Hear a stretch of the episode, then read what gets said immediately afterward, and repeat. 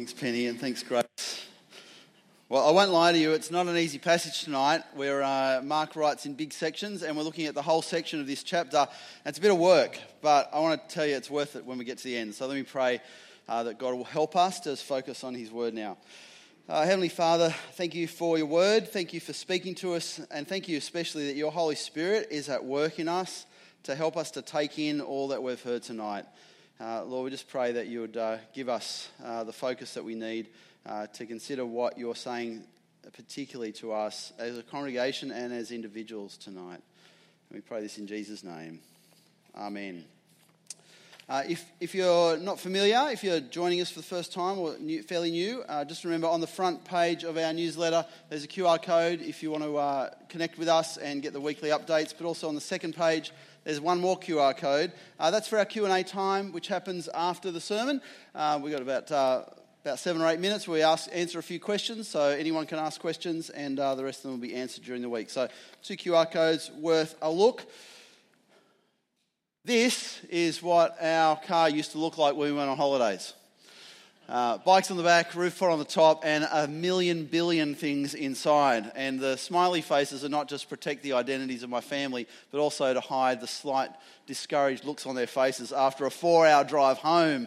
Even though we were parked at Macca's at that time, uh, we were not all that happy. But uh, going on holidays when you've got a young family is not easy. Maybe you remember going on holidays when you were uh, young. I, I remember Dad, I, and I, I, feel the pain now because packing a car with young kids takes uh, seven to eight years, it seems. And every time we'd pack the car, people would pile into it, and Dad would have everything. I don't know how. We had a very small car, and there was there was three big boys and, and two parents, so five of us in this tiny car. I don't know how he packed it all in, but inevitably it would be packed to the rafters. It would be absolutely full. We'd all jump in, go out, and someone who shall remain nameless would remember about 15 bags from the house which also had to fit into the car. So it would all come out again and repack. It was just enormously unhelpful time. And then when you got home from holidays, and you can imagine when you get home from holidays with a car like that, the worst part is you've got to unpack. It's awful. Uh, going on holidays is so great, but the packing, the unpacking, it's just pretty horrible. If you're traveling with Jesus, rest assured, it's super easy.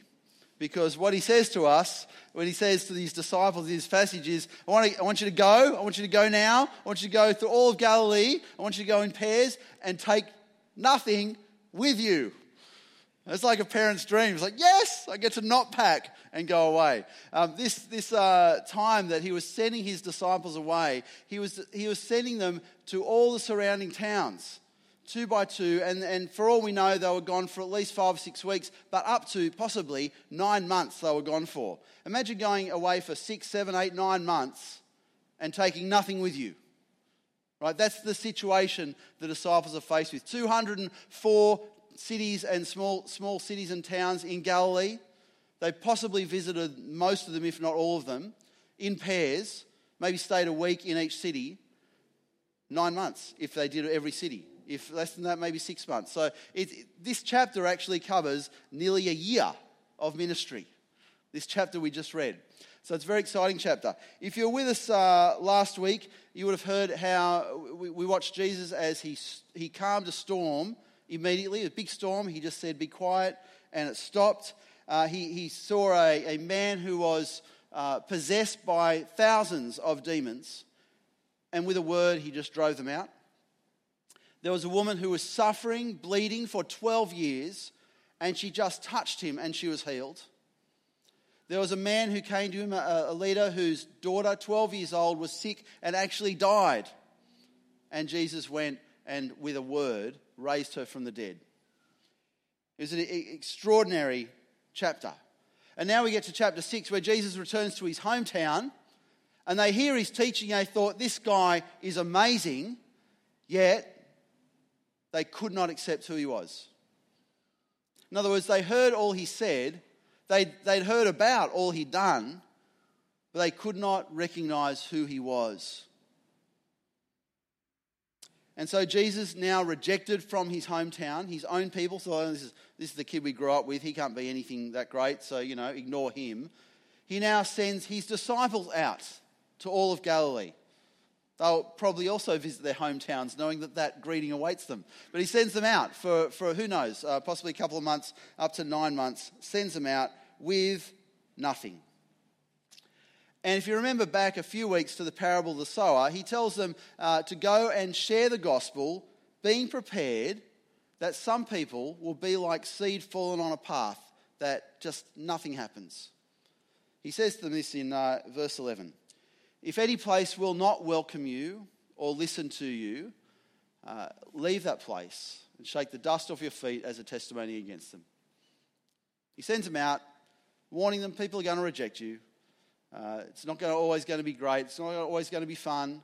It's going to be difficult work. But he sends them out with nothing. And what does he send them out to do? What is their main job as disciples of Jesus on mission? They went out and preached that people should repent. They went out and preached that people should turn away from their sin, that they should stop worshipping themselves and start worshipping God, that God needs to be in control of their life.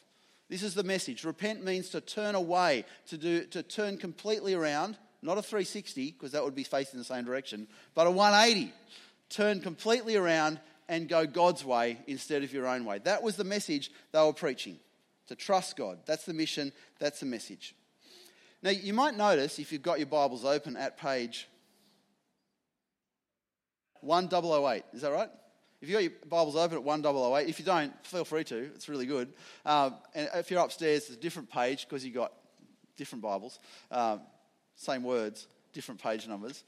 Uh, you'll see that we missed a part of the chapter. And just in case you're thinking we're trying to skip over it, uh, it's a great part of the chapter. It's a flashback. It tells us the story of King Herod, another king, not King Jesus, but King Herod, uh, who had a big party. And at the end of it, John the Baptist is decapitated. So read that at your own leisure. Wonderful story to reflect on, but important to put in the context here. Um, and if you do the Mark Bible studies in your home growth groups, you'll make all the connections that we don't get time to make here. So we go, go forward to verse 30 on page 1008. Verse 30. Now, the disciples have returned from their mission. It's been at least a couple of months, possibly up to nine months, right? They've come back, they've done around 200 towns and cities of Galilee. And in verse 30, we're told the apostles gathered around Jesus and reported to him all that they had done and taught. So, this is the post mission catch up trip uh, chat. They, they sit down, they talk to Jesus about what they did, they talk about the results of their mission. And you look at this, well, what happened? What happened while they were away? They, they did all these things. They healed people, they drove out demons, they preached the gospel of repentance. But what happened then?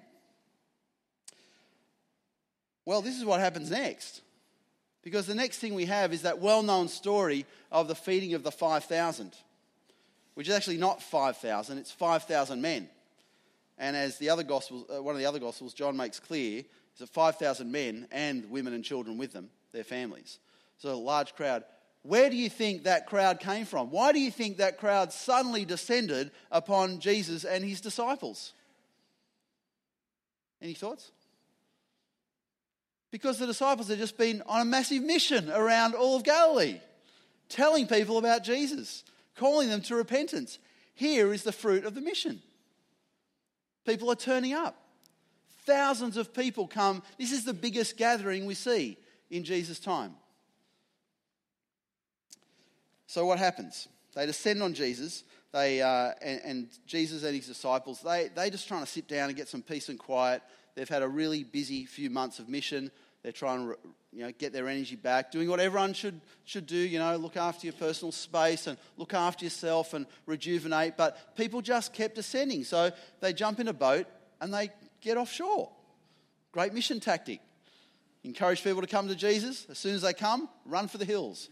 Right? They jump in the boat and they take off. But here's what happens the, the crowd of probably around 15,000 people see the boat leaving, see where it's going, and they run around the shore and get there first. And so when Jesus and the disciples pull into shore, the same crowd is there. It's a great story, isn't it?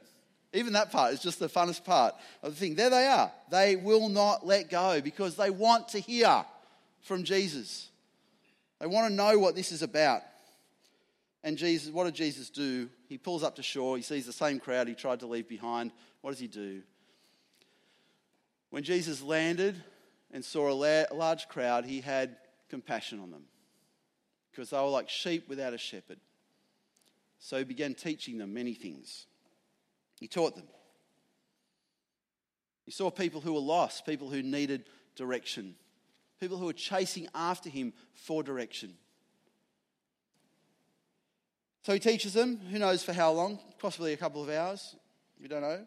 Verse 36 the disciples say to Jesus, Send the people away so they can go to the surrounding uh, countryside and villages and buy themselves something to eat. But he answered, You give them something to eat.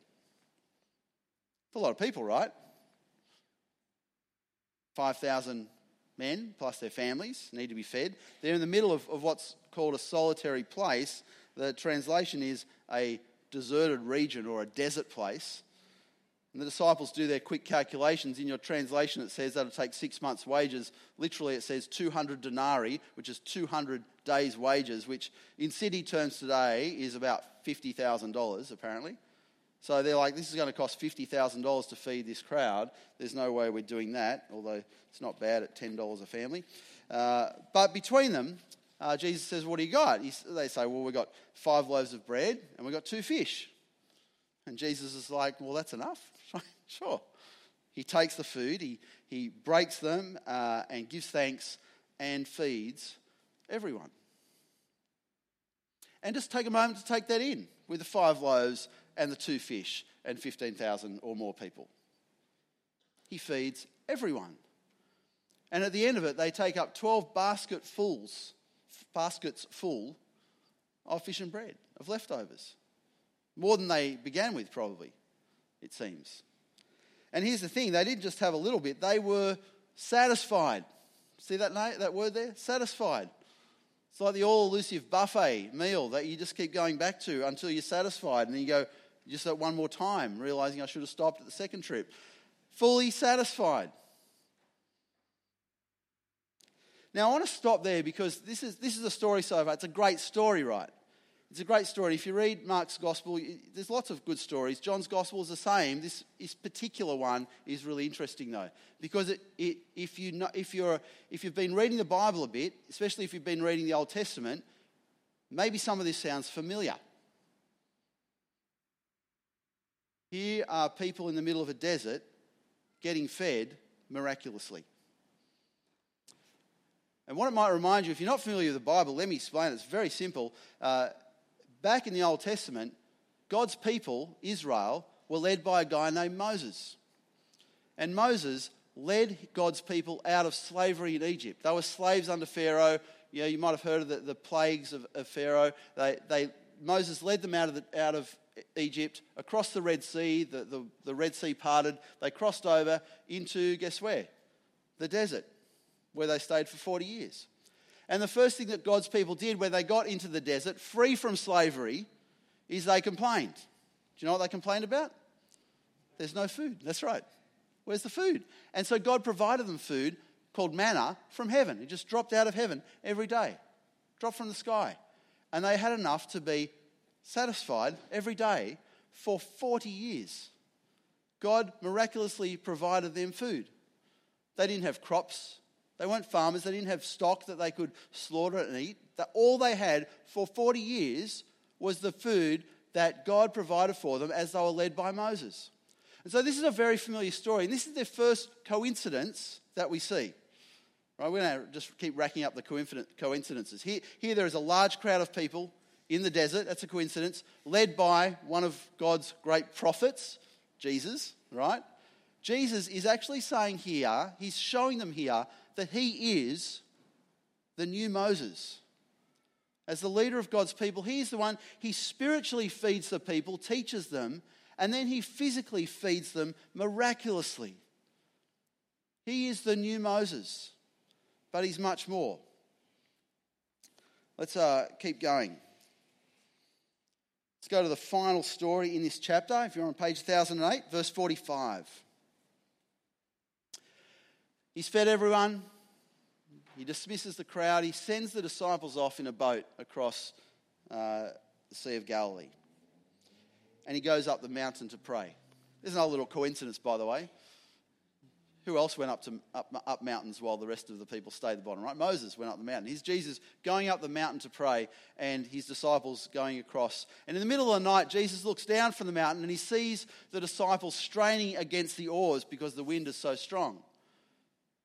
And so, uh, like any, any good teacher, he waits till the morning to go down and help them. he watches them all night, straining at the oars, and he goes down and he, and he goes out to meet them walking on the water. Now, I just thought of another coincidence there. There's another water thing there, isn't there? Crossing over water. Here's Jesus walking on the water. Uh, very cool way to arrive, by the way. Uh, and, and we hear these strange words. He was about to pass them by. So shortly before dawn, he went out to them walking on the lake. He was about to pass them by. It's a strange phrase, isn't it? Don't put it in the Q&A yet because I'm trying to answer it, okay? Um, save you some hassle. He was about to pass them by. Why would Jesus pass them by if he was coming to help them? Well, it's, it's a turn of phrase. You know, we have turns of phrase. So this is a turn of phrase. Pass them by is not what we think. He's not walking by them, walking past them. Like when you say to your friend, uh, I'll come by your house. So why are you coming by my house? Why don't you just stop and say hello, right? That's not what you mean, is it? You say, I'm coming by your house, you're going to see them, right? This is actually very similar to the idea of what Jesus is doing. When, he's, when it says he is passing them by, it's actually referring to a phrase used in the Old Testament. And you can rack up all the coincidences, I'm just going to keep throwing them at you. I want you to go back to, come back with me to 1 Kings chapter 19. Don't have to look it up, it'll be on the screen. References in your sermon outline. This is the hard work, friends. This is the little hard work. Give me five minutes. In 1 Kings 19:11, God passes by the prophet Elijah. Okay, the Lord said to Elijah, Go out and stand on the mountain in the presence of the Lord, for the Lord is about to pass you by. The Lord is about to swing by your house. what this means is that God is about to reveal himself to Elijah. It's a very specific phrase. And, and we see it again in Exodus 33 when he's talking to Moses. In the same way, he says in verse 18, Moses said to God, Now show me your glory. And the Lord said, I will cause all my goodness to pass in front of you. Another translation, pass by you, and I will proclaim my name, the Lord, in your presence. In those two very specific, very special instances, God passes by Elijah and Moses not to say hi, but to reveal himself to them.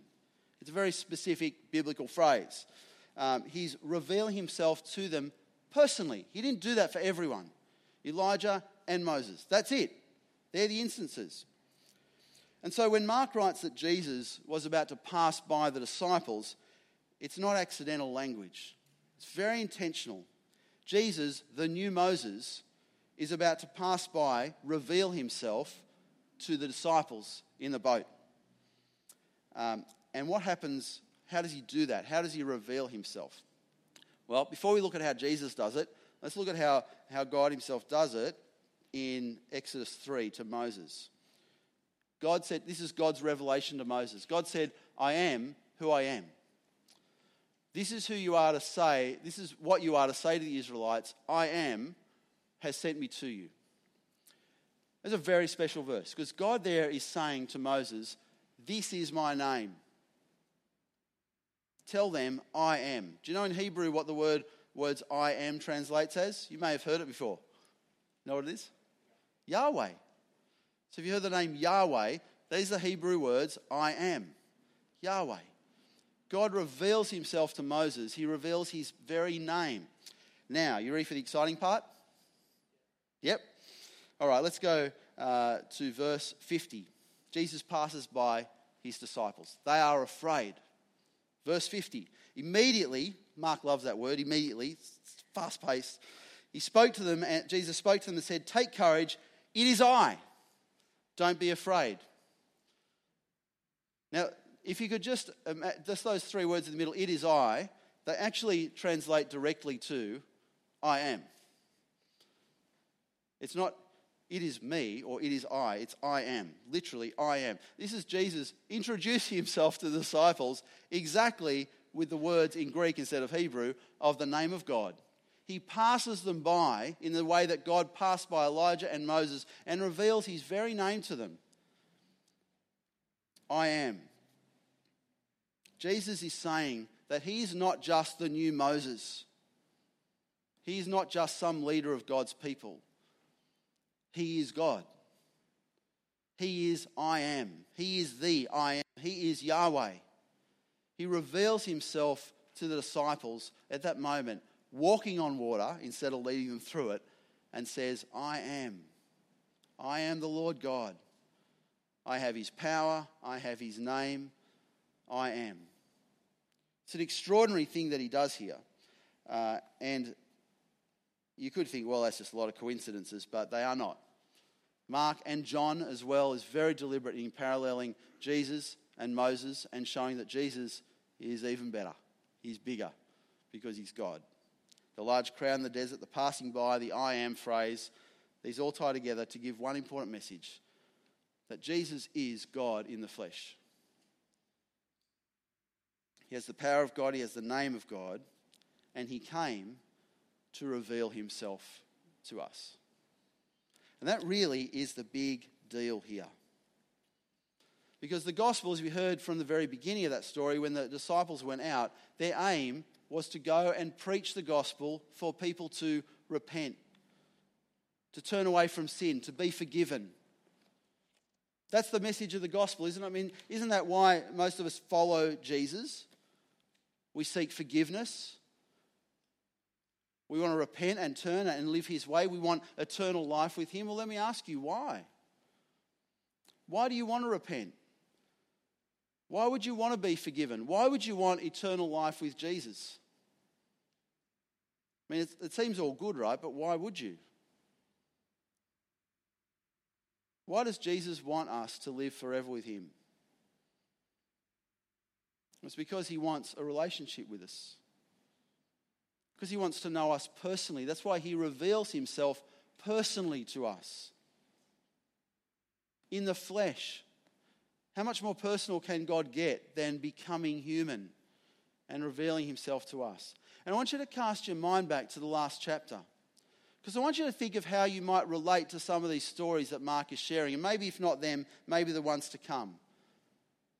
But think about the disciples in the storm, afraid, of the, of the situation they were in.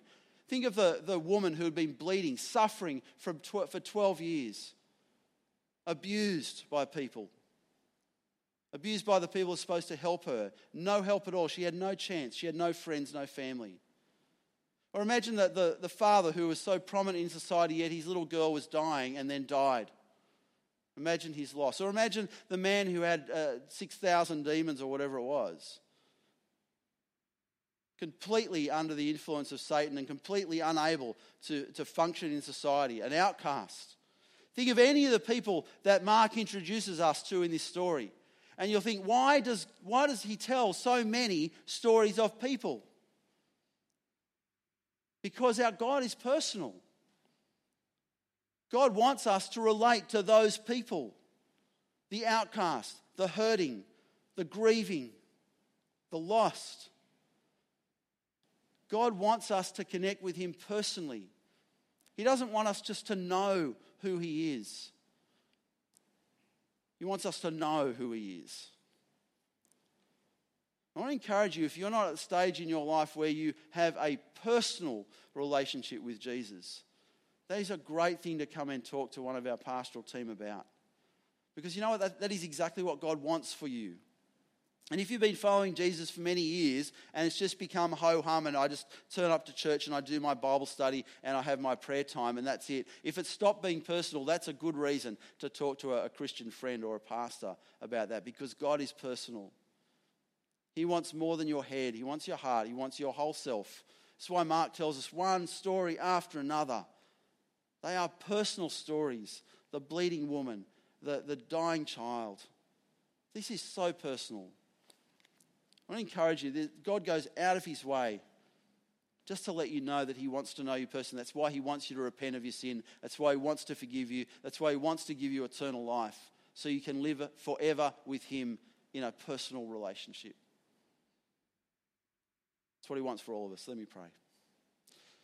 Heavenly Father, thank you for your word. Thank you for the, uh, the reminder it is to us, and, and, maybe a revelation to some that you are a God who wants a personal relationship, that you want more than, than just uh, to forgive us. You want to live with us.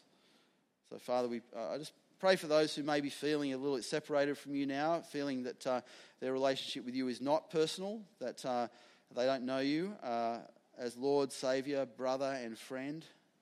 Uh, I pray, Lord, that you would, you would help them now, that you would speak to them now, that you would uh, encourage them now by your Holy Spirit, Lord. Uh, lift them up. Pray for those who don't know you at all, that they may come to know you personally, Lord, in every way. Lord, we thank you that you've revealed yourself to us in Jesus. Amen.